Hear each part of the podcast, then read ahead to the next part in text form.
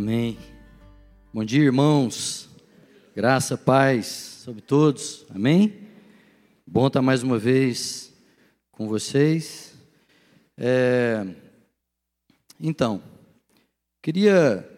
A gente sempre fica assim, com muito temor, né? Trazendo assim o que, o que, o que compartilhar, o que meditar, como abençoar a igreja.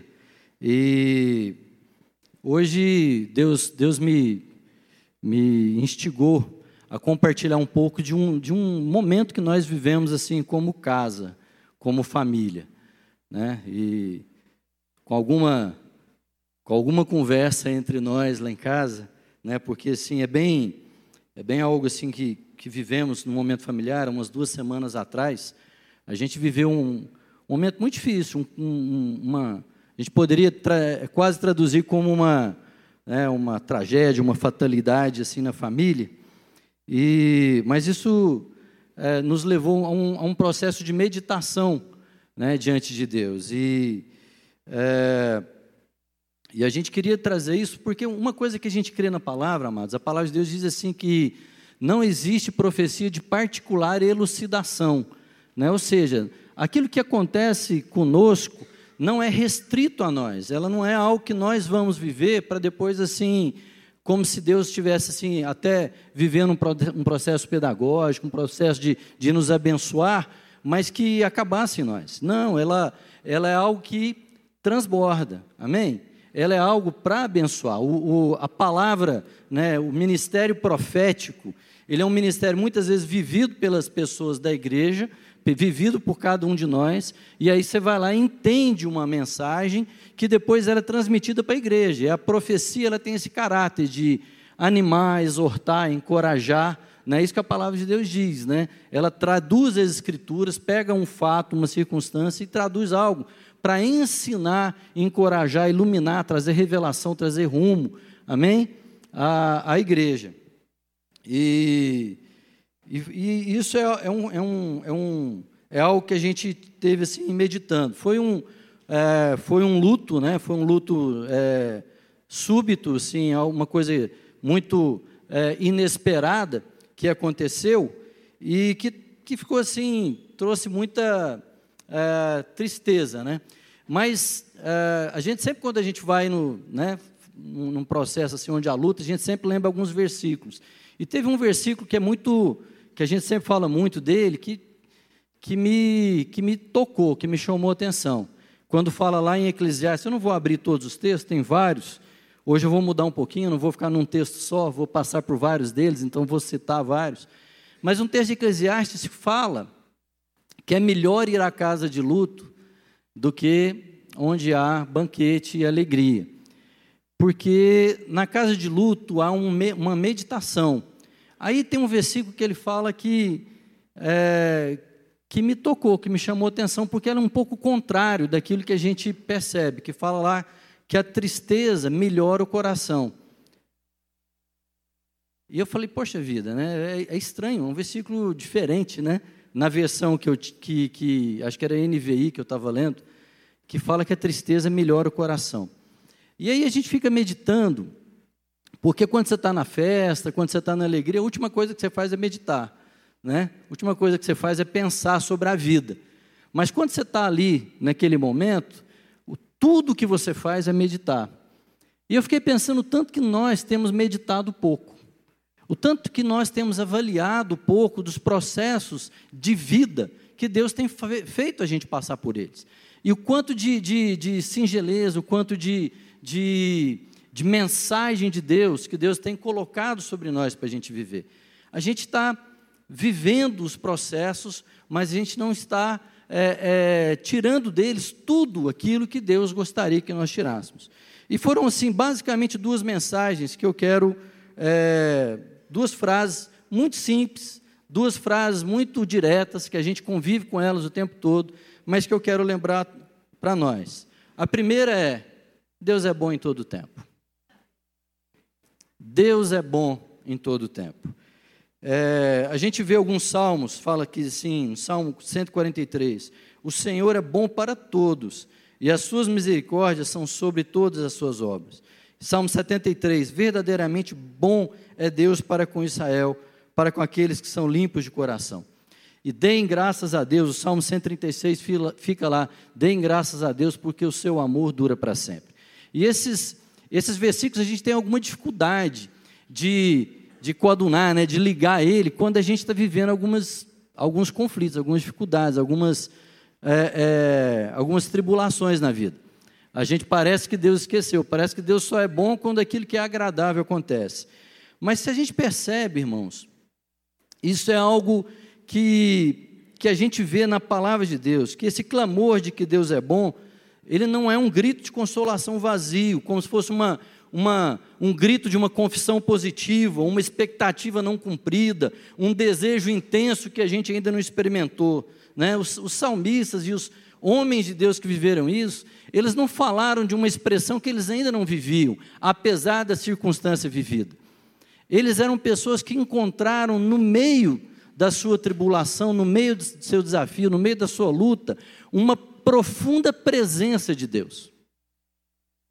E essa presença de Deus os fazia exclamar de todo o coração, ainda que com lágrimas, que Deus é bom em todo tempo e o seu amor dura para sempre. Dessa forma, irmãos, a gente pode quase dizer que é, não há uma desgraça acontecendo, possível de acontecer na vida de um cristão. Nada é uma desgraça. Pode até ser uma, um acontecimento inesperado, algo extremamente desagradável, mas nada, nada na vida de um cristão nos tira, nos limita, nos bloqueia e nos afasta da graça de Deus. Muito pelo contrário. Todos os processos, são para um derramar contínuo, mais abundante e mais intenso de conhecimento da presença de Deus, conhecimento de quem Deus é, conhecimento das suas virtudes. Amém, queridos? E por isso, o, o, quem vive esse processo e vive com o coração aberto, entendendo e reconhecendo a bondade de Deus, ele é amplamente ensinado, e isso fortalece para viver tudo aquilo que ele ainda tem para viver. A Bíblia não é uma sucessão de histórias românticas, de vitórias ou de, de vencedores, conforme a gente vê é, por aí, mas não é uma sucessão de histórias sem dor, sem sofrimento, sem batalha. Não é uma sucessão de histórias de heróis destemidos, né? aqueles heróis assim, é, é, que não veem medo, heróis que estão assim virtuosos, sempre se, se é, é oferecendo para a batalha de peito aberto. Não. Muitas vezes são histórias é, de gente assim que estava se escondendo, gente que estava fugindo da luta, e mesmo assim Deus o capacita a viver aquele momento e ainda ser um instrumento de libertação, não só para si, para sua família, mas para sua nação e para aqueles que estão à volta dele. Por quê? Justamente pela palavra que o André colocou aqui, porque havia uma disposição de colocar uma vida, não no seu próprio interesse, mas nas mãos de um Deus poderoso. A, a Bíblia fala de gente pecadora, gente que era impossível de alcançar por si só coisa alguma, gente que não tinha capacidade por si só, mas recebeu de Deus algo incomum, extraordinário, sobrenatural, para ir além de todos os, os momentos difíceis que estão passando. Eu sei, irmãos, como é que cada um de nós aqui tem experimentado momentos difíceis, dos mais difíceis, dos mais difíceis. A gente não está enfrentando isso para a gente perder a esperança. A gente está enfrentando isso para a gente conhecer ainda mais as virtudes de um Deus tremendo. E com base nele, a gente poder ser um ato profético, ser uma presença profética na vida daqueles outros que vão passar ainda por aflições. Amém, meu irmão? E essas situações desconfortáveis, por filho de Deus, têm alguns propósitos. Eu vou citar alguns aqui rapidamente. Primeiro, ver o livramento do Senhor. Quando o povo de Israel estava lá, né, limitado, lá perto do, do, do né, de frente para o Mar Vermelho, desfiladeiro de um lado, desfiladeiro do outro, exército do outro lado, Moisés foi recorrer a Deus e Deus falou para ele, falou assim, olha, o Senhor pelejará por vós e vós vos calareis. Amém, irmão? Muitas vezes o, o, todo o processo que você está vivendo é só para você conhecer um Deus que salva, que te livra e que está do seu lado. É só para você ver que existe uma mão poderosa perto de você que não te abandona. Amém? O salmista, no Salmo 23, diz que ainda que eu ande pelo vale da sombra da morte, não temerei mal nenhum. Por quê? Porque eu sou destemido? Não, porque a tua presença está comigo, a tua vara e o teu cajado me consolam. Bondade e misericórdia são como, como guarda-costas me acompanhando toda a minha vida. Amém, queridos? Então, essa, esses fatos, eles não podem colocar um, um véu na nossa frente, a gente começar então a perder a esperança, não, mas eles têm que nos animar e aguardar com ardente expectativa o grande livramento que o Senhor nos trará. Amém? Amém? Outra coisa, é, esses momentos são momentos que Deus usa para abalar as coisas que precisam ser abaladas. Lá em Hebreus diz que a gente ainda espera a remoção das coisas abaláveis, para que as inabaláveis permaneçam. Existe um processo de cura nesses, nesses, é, é, nesses desconfortos, nessas tristezas que a gente passa. Existe um processo que Deus chacoalha, quebra algumas coisas que não poderiam e não deveriam estar lá. Tem coisas a serem removidas, e nesse processo de, de, de tristeza, a tristeza julga o nosso coração, a tristeza medita sobre as coisas que estão no nosso coração, a tristeza avalia as nossas motivações, avalia as nossas relações, e essa tristeza faz com que então a gente dê espaço a um quebrantamento e Deus atue, removendo coisas que não deveriam estar mais ali, e deixando coisas que são inabaláveis, permanentes, eternas, que produzem muito fruto, a 30, 60, a 100 por um. Amém, querido? Deus é aquele Deus que é, corta o ramo lá que está seco, o ramo que não está produzindo, para quê? Para que dê mais fruto ainda. E esses processos muitas vezes são dolorosos, mas a gente, se a gente percebe o que está além do processo, o que eu quero que Deus chame a sua atenção é que, se você perceber o que está além do processo, o seu coração se anima, o seu coração se alegra, o seu coração vê esperança. Muitas vezes o que corta a nossa esperança é a nossa visão míope, a gente só vê aquilo que está perto. Mas quando a gente espera em Deus, espera contra a esperança, isso amplia a nossa visão, isso dá expectativa daquilo que é a visão de Deus, daquilo que Deus espera. E isso faz a gente esperar, ainda que toda circunstância esteja contrária. O salmista, no Salmo 23, ele tinha expectativa da mesa. Ele ia passar pelo vale da sombra da morte, mas ele sabia que após aquele vale, Deus tinha uma mesa preparada. Deus, preparas uma mesa na presença dos meus adversários, unges a minha cabeça com óleo e o meu cálice transborda. Amém, queridos? Há expectativa do que há depois. Então, se há muitas vezes todo esse toda essa luta, todo esse desafio, toda esse, é, essa, essa, essa agonia, que o seu coração seja animado para aquilo que é o livramento que Deus produzirá, aquilo que Deus está trazendo de coisas eternas. Né? Lá em, em, em Romanos, em Tiago também diz que é, tende por motivo de alegria o passar por várias tribulações, porque toda tribulação produz em você caráter porque ele vai produzir em você perseverança, paciência, ânimo, longo, longo ânimo. Amém, queridos? O nosso caráter, ele é aprimorado. Tem uma frase, uma frase do, do Bob Marley. Ele diz assim: olha, é, eu vou resumir, vou, é uma frase grande. Ele diz assim: que é, eu prefiro alinhar a minha alma, a minha vida, com aqueles que se arriscam a viver algo intenso, do que aqueles que preferem um lugar é, quieto, um lugar passivo, um lugar onde as coisas não mudam, mas também não experimentam grandes vitórias na vida. E Deus não quer a gente nesse lugar da mediocridade. Deus quer produzir em nós avanços. E esses avanços, nos tempos de hoje, eles são avanços que muitas vezes tem que remover muita coisa. Amém, querido?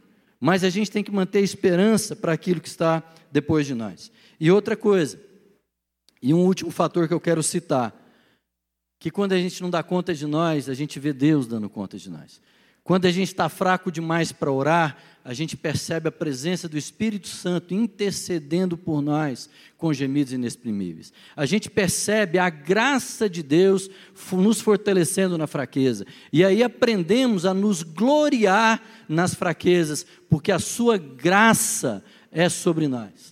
Amém? A Sua graça, o Seu poder se aperfeiçoa nas nossas fraquezas. Amém, queridos? Porque convém que Cristo cresça e que eu diminua. Nesses processos, eu começo a perceber a minha própria incapacidade, a minha própria incompetência, a minha é, é, disfunção em poder apresentar algo a Deus que seja útil para realmente pegar de Deus somente aquilo que Ele colocou de nós, porque nós só recebemos daquilo que foi dado do céu.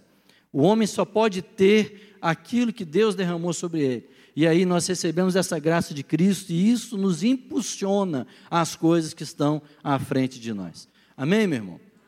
Aleluia. Então, tende por motivo de alegria. Anima-te. Deus é bom em todo o tempo. O seu amor dura para sempre. Ele não se esqueceu de você.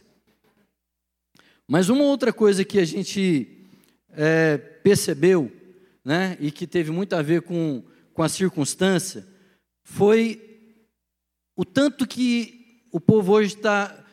Quantos conflitos nós estamos vivendo, conflitos tão intensos, hoje está tão, tá tão grande, está tão assim, parece que está tudo tão dividido, tudo tão separado.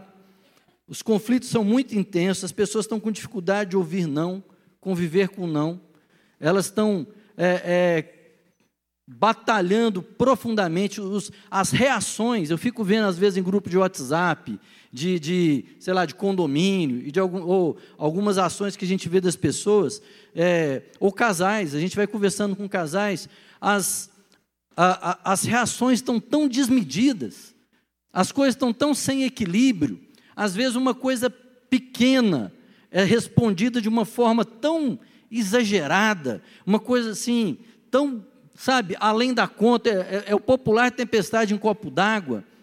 As pessoas estão é, incapazes de resolver conflitos, de resolver situações. E a palavra de Deus diz, né, que em Tiago, de onde vêm os conflitos, de onde vêm as guerras? Elas vêm de desejos, desejos, desejos voltados a indivíduo. Nós temos que entender isso, queridos. Nós estamos vivendo numa época que a gente quer dar vazão aos nossos desejos individuais. E isso tem matado as nossas vidas. Isso tem provocado é, é muito é, é, desalento. E não, não, tem, não tem coisa que não é o diabo que está fazendo, que não é, não é Deus que está é, é, é, permitindo. Não, são coisas que a nossa própria carne tem buscado. Por quê? Porque temos desejado muito motivos errados no coração, defesa total do indivíduo, é sempre a minha dor, a minha situação, o meu direito. Né? O Rafa pregou aqui sobre Marta e Maria, né? Marta era aquela coisa assim, né? É, é, quando ela, ele foi falar, ela foi falar com Jesus lá, é o meu direito. Maria tinha que estar me ajudando, Maria tinha que estar fazendo a parte dela, né? Um sentimento de prejuízo, isso está tá cada vez mais. Nós estamos dividindo o, o mundo tanto em classes que agora cada pessoa é a sua própria classe, né? Cada um tem os seus próprios direitos e a gente acha que a justiça está nisso, está em estabelecer o direito. E uma coisa é, é legítima, queridos, a dor é legítima, a necessidade é legítima. O jeito que nós resolvemos é que está sendo o problema. Nós estamos resolvendo, tentando arrancar isso das pessoas, ao invés de derramar isso diante de Deus. Como Deus resolveu esse problema para nós? Nós precisamos entender isso. Deus resolveu nos fazendo ser família, nos fazendo ser povo, nos, nos fazendo ser corpo. Isso precisa quebrar uma fortaleza na nossa cabeça.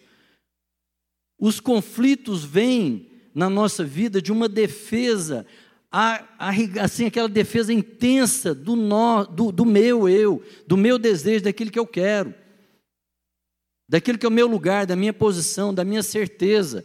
Deus, para resolver isso, Ele falou assim: não é bom para o homem estar só. Deus, para fazer isso, mandou Jesus na cruz para dizer que aquilo que salva a nossa vida, aquilo que salva as nossas relações em Cristo, é uma graça disposta à doação total e completa.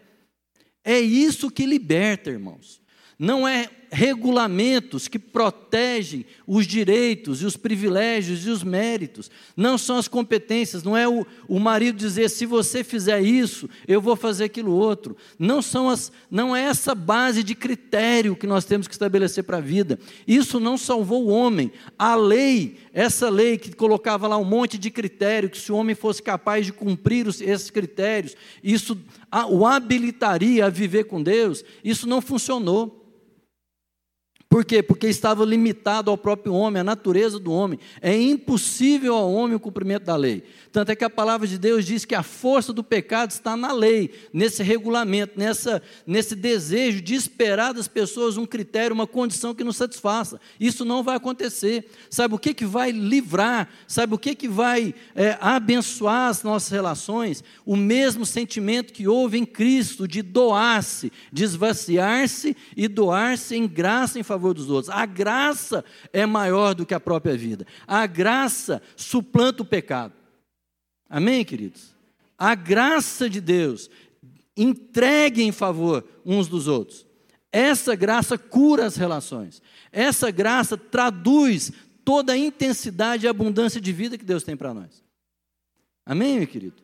É isso que nós temos que viver. Nós temos que parar de colocar critérios. Eu vou lá selecionar pessoas para qualquer coisa. E o meu critério é o quê? Mérito.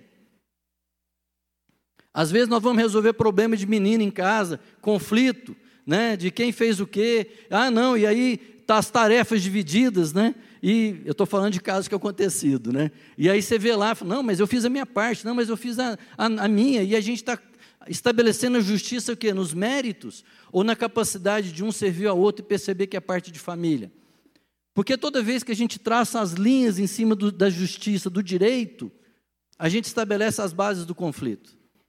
Mas se a gente tira essas linhas, remove essas barreiras e entende o fato de que somos família para que as dores e as alegrias sejam partilhadas de modo livre. E aí, irmão, queridos, aí há a salvação da graça de Cristo em nós. Amém? E muitos dos nossos conflitos vêm assim. E aí, se eu for perceber como é que Jesus Cristo fala disso, ele dá um monte de, de de passos práticos para a gente vencer essas coisas, lá no Sermão do Monte, né, lá nas Mateus 5 ali para frente. Como é que a gente resolve conflitos? Primeiro, querido, seja duro com o seu próprio pecado.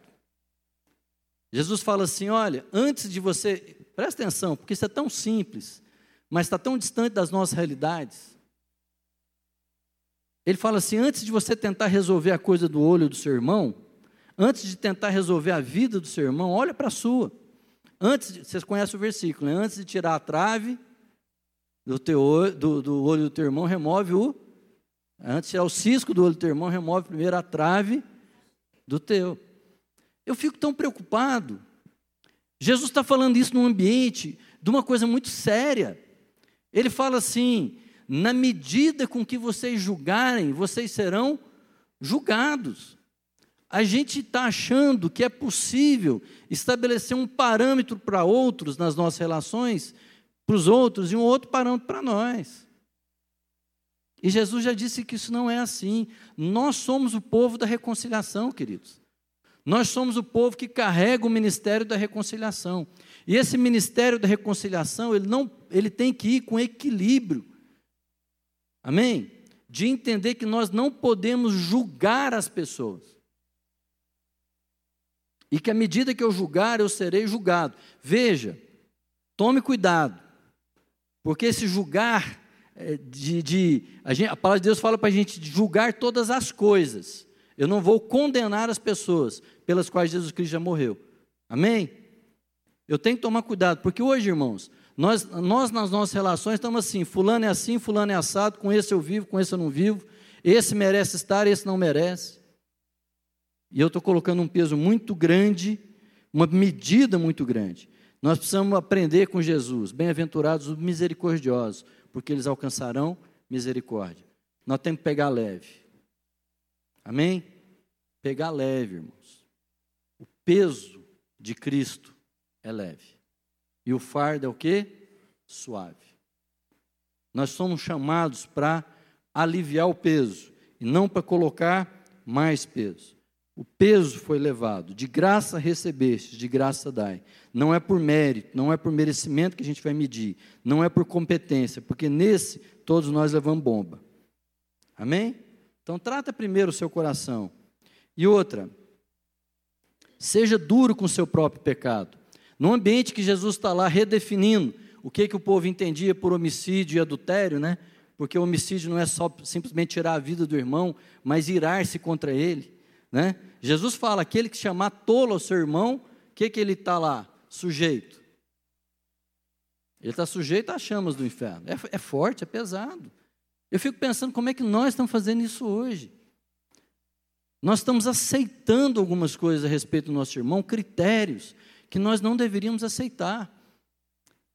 Quando Jesus fala que aquele que olhar para uma mulher com intenção impura, ou seja, onde o seu desejo tem a primazia sobre o amor, onde o seu desejo de extrair algo da pessoa para si, ao invés de entregar algo para ela, para amar, para entregar algo assim que realmente é poder de Deus para levantar, erguê-la, animá-la, encorajá-la fazer dela uma pessoa melhor, em Cristo.